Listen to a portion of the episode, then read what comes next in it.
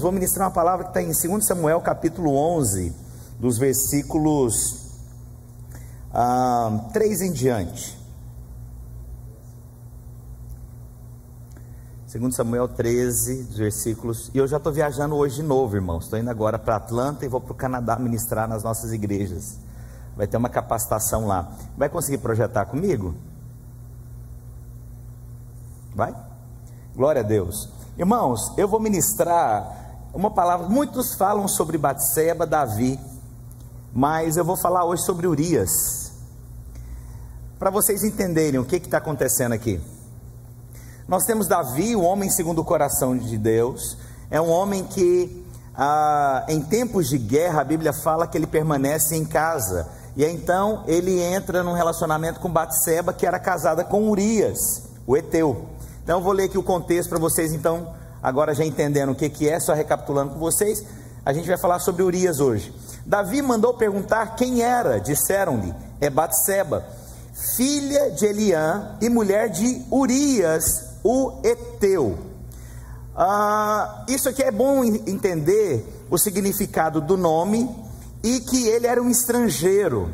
Estrangeiro significa que ele tinha outros deuses, mas ele se converte pelo mesmo Deus que Davi crê, que é o Deus Todo-Poderoso. Para você ver que influência não é uma coisa neutra. O fato dele ser um Eteu ele abriu mão de todas as crenças porque ele quis acreditar no Deus do seu líder. Isso fala de alguém que tem uma aliança, de alguém que tem propósito, de alguém que entende quem Deus levantou. Não ache você que tem neutralidade em acreditar ou não. Nossa, eu tava, não estou ao vivo, agora que eu estou. Vocês não falam nada, né? Bom, vocês estão ao vivo aqui, né, irmãos? Glória a Deus. Agora o pessoal. Bom, o pessoal aqui vai entender, a hora que eu estiver lendo aqui, vai entender. Eu espero, né? E significa o seguinte: o nome é, de Urias significa é luz, ou para ser mais exato, minha luz é Yahvé. Esse é o significado no nome de Urias. E ele foi um homem então que estava em uma guerra, direcionado pelo seu líder, pelo seu rei, e ele então é traído pelo próprio rei e pela esposa cumprindo um chamado dado pelo seu líder. Versículos 4 em diante, vamos continuar lendo. Então enviou Davi mensageiros que o trouxessem. Ela veio e é, ele se deitou com ela. Tendo-se ela purificado da sua imundície, é, voltou para sua casa.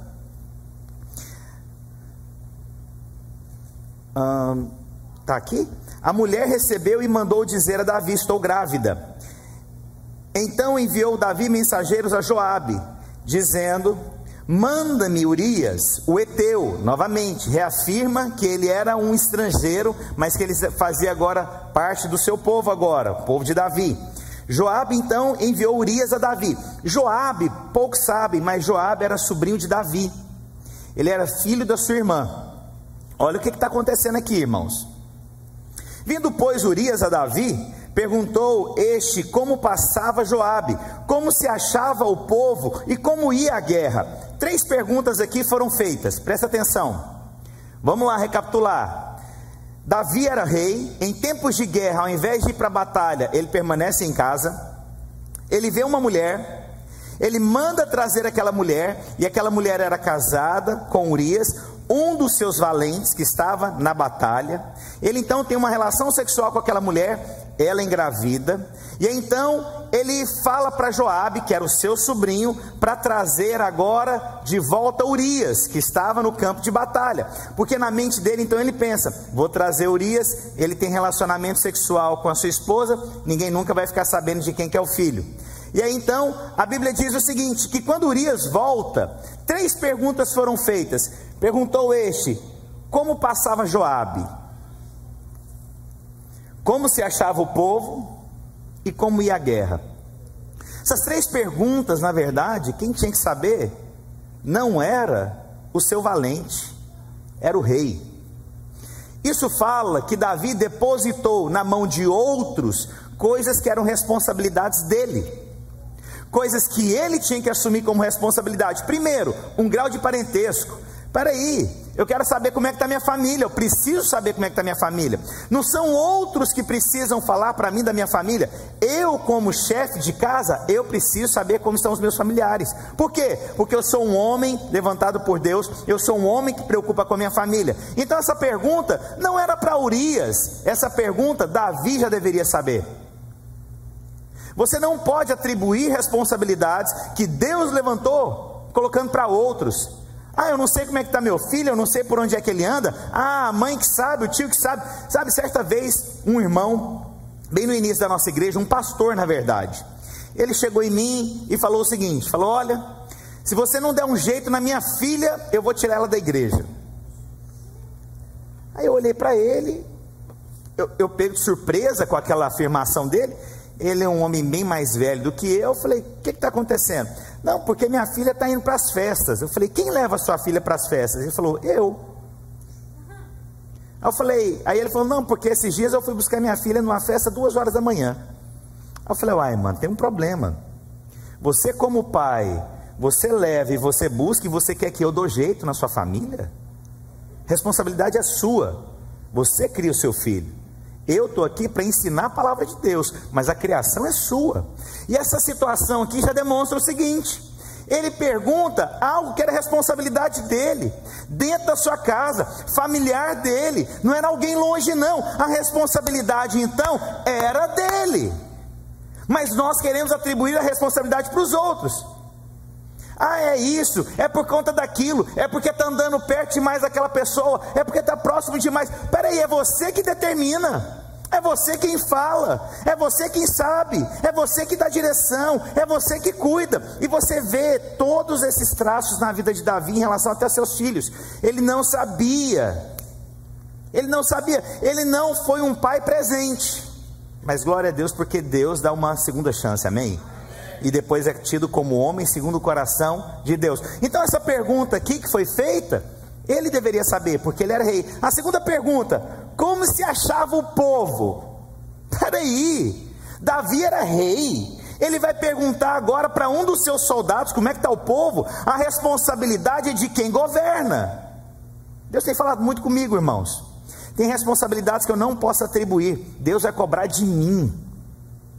Eu não posso atribuir responsabilidades para outros dos pastores que caminham comigo. Eu preciso saber como é que está meu povo. Quem Deus confiou na minha mão, eu preciso ser o primeiro a chegar, estar tá junto, eu preciso saber como é que está, dar alimento, dar provisão, exortar, amar. Eu fui chamado para essa posição. Mas qual que é o nosso grande perigo? É você fugir da posição que Deus te deu. Você foi chamado para cuidar do seu povo. Seu povo, você governa, você é o cabeça, você foi chamado para ser cabeça e não cauda. Né? As pessoas sempre colocam essa passagem assim: é realmente eu, eu nasci para estar na frente e não atrás. Não, você nasceu para estar na posição que Deus colocou. Para alguns não compreendem, porque é muito mensurado por dinheiro. Ah, se você tem pouco é porque você está ainda cauda. Não, você tem que ficar feliz e alegre com a posição que Deus te deu. Eu já vi gente, irmãos, que atribuiu responsabilidades para os outros e perdeu a posição que tinha. Essa responsabilidade era de quem, irmãos? Era de Urias ou de Davi? Davi. Ele atribuiu uma responsabilidade e queria saber dos outros. Era responsabilidade dele, não era tempo de ficar em casa, não. É tempo de batalha, é tempo de governar. E aí ele pergunta uma outra coisa: como é que vai a guerra? Como é que vai a guerra? Meu amigo, é você que tem que ser aquele que luta. Sabe, hoje as guerras são muito estratégicas. Naquela época, não. Você ia para o campo de batalha e a sua armadura falava de quanto guerreiro você era. Como assim, pastor? As marcas na sua armadura falavam quantas batalhas você já esteve. As, as, a, a, a, as profundidades, as pedradas, as, as pauladas, a, as armas, as espadas que tinham na marca do seu da sua armadura falavam o quanto você era alguém que estava à frente de uma batalha. Então, se você chegasse, tinha duas coisas. Se você chegasse com uma armadura no meio da sua guerra e a sua armadura não tivesse marca nenhuma, de duas, uma acontecia: ou porque você era novato na guerra, ou porque você era um covarde. Como que Davi pergunta para Urias: como que vai a guerra? Quem tem que saber é você, Davi. É você, Davi. É você que tem que assumir a sua responsabilidade, Davi. É você que tem que chamar para você essa responsabilidade. Eu vou para a batalha. É para ganhar, eu vou ganhar. É para expor a minha vida, eu vou expor a minha vida. Mas eu não posso ficar em casa em tempo de batalha. Ficou em casa em tempo de batalha, pecou. Eu sempre falo para os pastores: avisem os seus liderados em época de férias para tomar cuidado, porque essa época as pessoas parece que abaixam a guarda. Elas não se preocupam porque tudo é festa. E aí é onde o inimigo vem e traz situações. Vocês estão comigo, irmãos? Vamos continuar lendo. Então, essas três perguntas. Depois, de, é, depois disso, depois, depois disso, Davi a Urias: desce a tua casa, lava os pés. Saindo Urias da casa real, logo lhe seguiu um presente do rei. Porém, Urias se deitou à porta da casa real. Dentro da lei da guerra, eles não podiam, e assim, me perdoem a palavra, mas é tudo bíblico, tá? Nem ejacular em sonho eles podiam. Se eles tivessem sonhos que eles ejaculassem, eles tinham que sair do acampamento, se purificar e depois voltar, porque em época de guerra não podia ter prazeres naturais, lei. Interessante isso, né? Mesmo com sonho, ele tinha que sair então, limpar, depois voltar para o meio do acampamento, limpo. Abra a Bíblia em Deuteronômio 23, 10. Vou mostrar para vocês. Interessante isso. Eu tentei ali procurar outras versões para poder vocês entenderem, mas essa aqui eu acho que é mais do que suficiente. Se houver entre vós alguém que por motivo de poluição noturna, interessante.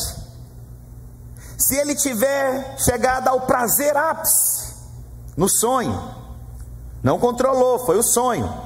A Bíblia diz: e não esteja limpo, sairá do acampamento e não permanecerá nele. Agora você imagina comigo.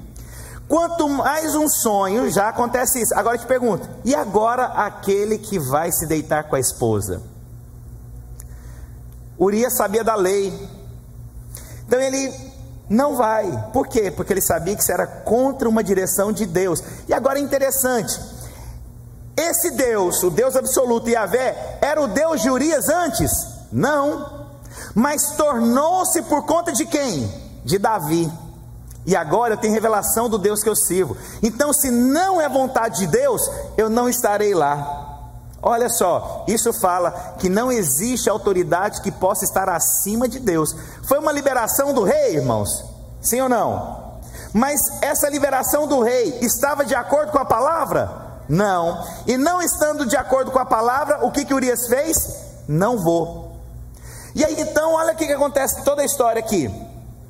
Porém, se deitou à porta da casa real, com todos os servos do seu senhor. Deixa eu te falar outra coisa: Urias não era alguém simples, ele era um dos valentes. Mas como ele era alguém que tinha revelação, eu vou ficar perto desse povo que eu guardo. Eu não vou me afastar do povo que eu cuido. Ele estava na batalha em função de quem, irmãos? De todo esse povo. Para onde que ele foi? Para perto de quem? Do povo. Eu não estou no campo de batalha, mas eu estou aqui com eles. Eu não pude ir por conta de algum motivo, mas eu não vou abandonar aquele povo que eu cuido. Os irmãos estão acompanhando comigo aqui a crescente? E olha só, e não desceu para sua casa. Fizeram, pois, saber a Davi, dizendo: Urias não desceu à sua casa. Então disse Davi a Urias: Não vens tu de uma jornada? Por que não desceste à tua casa? Respondeu Urias a Davi: A arca, Israel e Judá ficam em tendas. Meu senhor e os, e os servos do meu senhor estão acampados ao ar livre.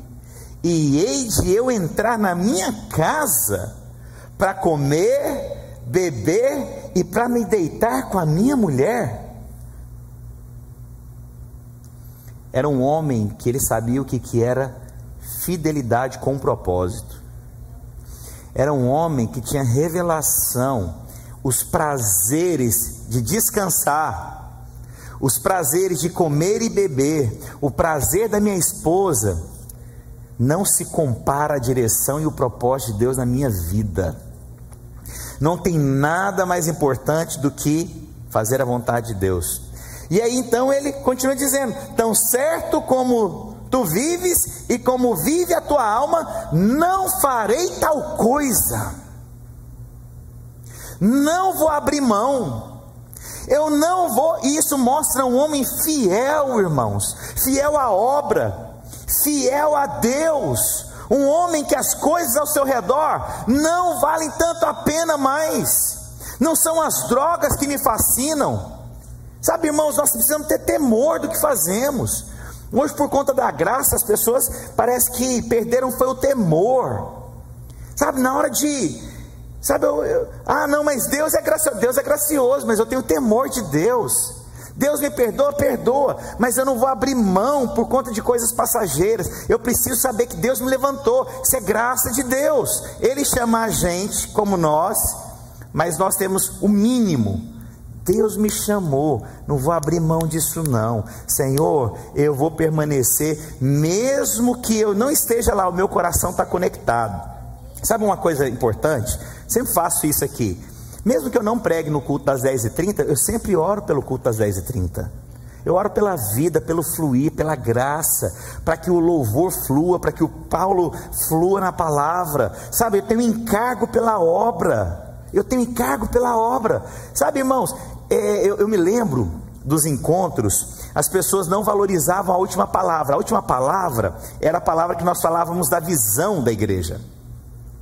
E aí, antigamente, eu lembro que faziam escala e assim, sempre colocava o irmão que estava começando a ministrar para poder falar sobre a visão. Era a última palavra, era, era ritmo assim, vambora, vambora, vambora. As pessoas colocavam o irmão porque era mais slide. Eu, eu decidi que aquela palavra se tornou uma das palavras mais importantes para mim. Por quê? Era a palavra que eu poderia me conectar com aquilo que eu creio realmente pela visão que nós temos, pela direção. Sabe, irmãos, nós precisamos valorizar aquilo que as pessoas talvez não valorizam. Vou te falar uma coisa. Fui ministrar aqui, ó. Eu acho que era seminário, não sei. Tinha três pessoas na sala de aula. Ministrei como se tivesse mil pessoas. O culto das nove, irmãos, eu não abro mão. Eu estando aqui, irmãos, eu não abro mão da, do culto das nove. Ah, é porque não tem muita gente, talvez eu não vou querer pregar. Que absurdo, eu vou querer pregar todas as vezes às nove horas da manhã. Por quê? Porque eu creio que Deus me colocou nessa posição. Não é a quantidade de gente que vai definir. Você entende o que eu estou querendo dizer? Isso mostra o que? Se o meu coração está realmente na obra ou se está valorizado pelas pessoas. Né, eu sei que é um teste aqui para o pessoal do louvor né? É bom ministrar o louvor e o pessoal lá cantar junto, bater palma junto. É, meu irmão, pois é, mas o teste não é quando está cheio, o teste é quando está vazio mesmo. Esse é o teste. Porque, irmãos, ministrar numa, numa conferência, né? Eu tenho sido convidado agora para muitos lugares, né, para pregar, e, e assim, eu sou muito focado, irmãos, na vida da igreja nossa, da obra que nós fazemos. Não abro minha agenda para outros lugares, mas eu sou convidado hoje para pregar em grandes lugares. Você acha que a minha alma fica como? Nossa, pregar, pois é, é, é motivante? É motivante, mas o desafio não é pregar quando tem muitos, o desafio realmente é pregar quando não tem ninguém.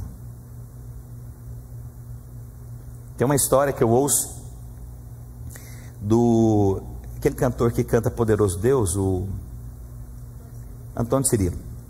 E eu perguntei para ele, ele falou que é verdade mesmo.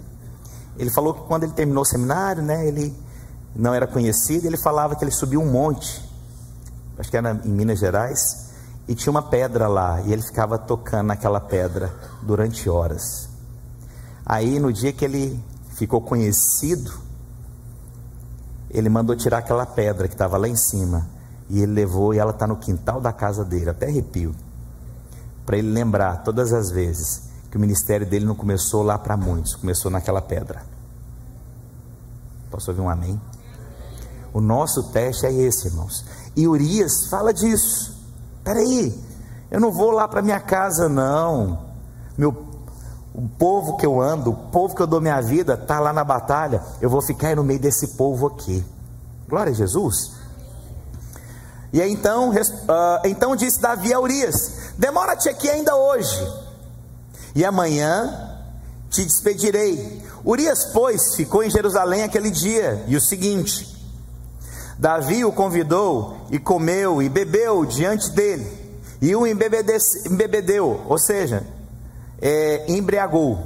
À tarde saiu Urias a deitar-se na sua cama com os servos de seu senhor, porém não desceu à sua casa. Pela manhã Davi escreveu então uma carta a Joabe e lhe mandou por mão de Urias. Ele tentou e mesmo assim Urias não volta para dormir na casa. Aí agora aqui, estava lendo hoje é, cedo, eu fiquei pensando, eu falei, olha que coisa doida. Ele chama o sobrinho, ele escreve uma carta e manda entregar na mão do sobrinho. Você imagina um sobrinho lendo uma carta daquela? Vamos ler o que é está escrito na carta. Vamos lá. Irmãos, eu estou sem óculos, eu estou tentando enxergar tudo, irmãos. Está ruim, viu? Minha esposa assumiu meu óculos hoje. Tentei, cadê meu óculos, amor? Escreveu na carta dizendo: Põe Urias na frente da maior força da peleja Deixai-o sozinho. Olha o que está escrito na carta. Para que seja ferido e morra. Presta atenção. Quando aquele homem, Joabe, pega uma carta escrita pelo tio, ele coloca o próprio Urias, que seria assassinado, para levar a carta. Quando ele pega, o que, que ele pode pensar a respeito do tio? Covarde interesseiro. É esse o tipo de homem que eu caminho? É esse o tipo de gente que eu estou defendendo? É esse o rei que está lá agora, eu estou dando a minha vida aqui? É isso mesmo? Ele se expôs, ele expôs o coração podre, ele expôs o coração maldoso Vou te contar. Quando ficamos em tempos de guerra em casa, nós vamos para o pecado e nós não medimos mais consequência de nada. Ele expôs e expôs para todo mundo.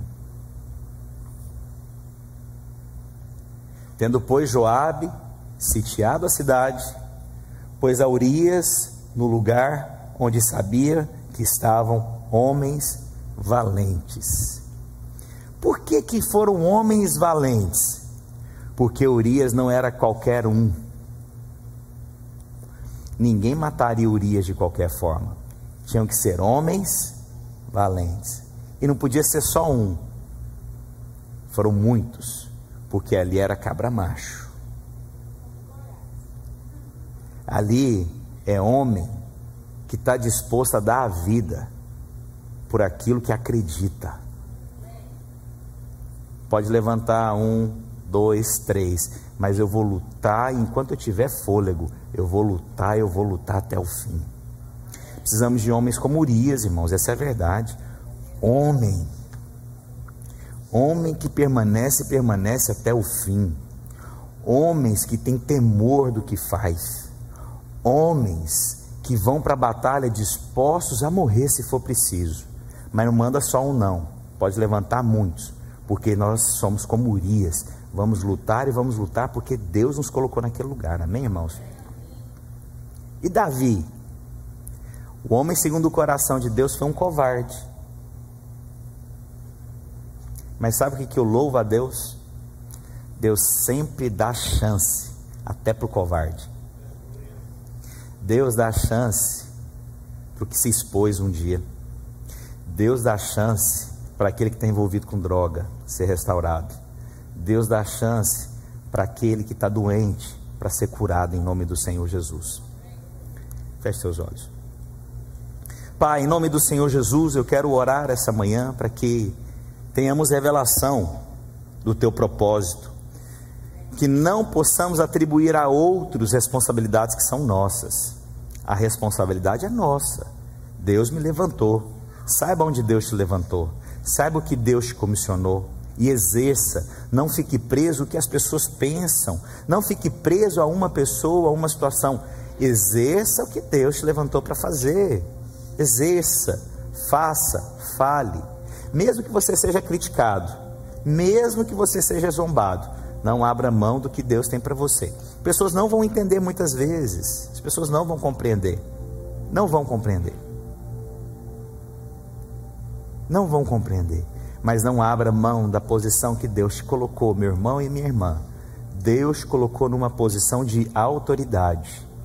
Exerça, viva, flua. Reconheça quem Deus levantou também. Oh Deus, guarda o coração de cada um aqui, guarda a vida de cada um aqui. Em nome do Senhor Jesus, eu abençoo você, meu irmão, eu abençoo você, minha irmã. Se você está aqui ou você está online aqui agora e você precisa de uma palavra de vida, eu libero sobre você palavra de vida, de restauração. Aonde quer que você esteja, aqui no salão, aqui online, eu quero orar para que você seja tocado por essa palavra agora em nome do Senhor Jesus. Não se acovarde, seja aquele que Deus te levantou para ser e exerça a sua autoridade.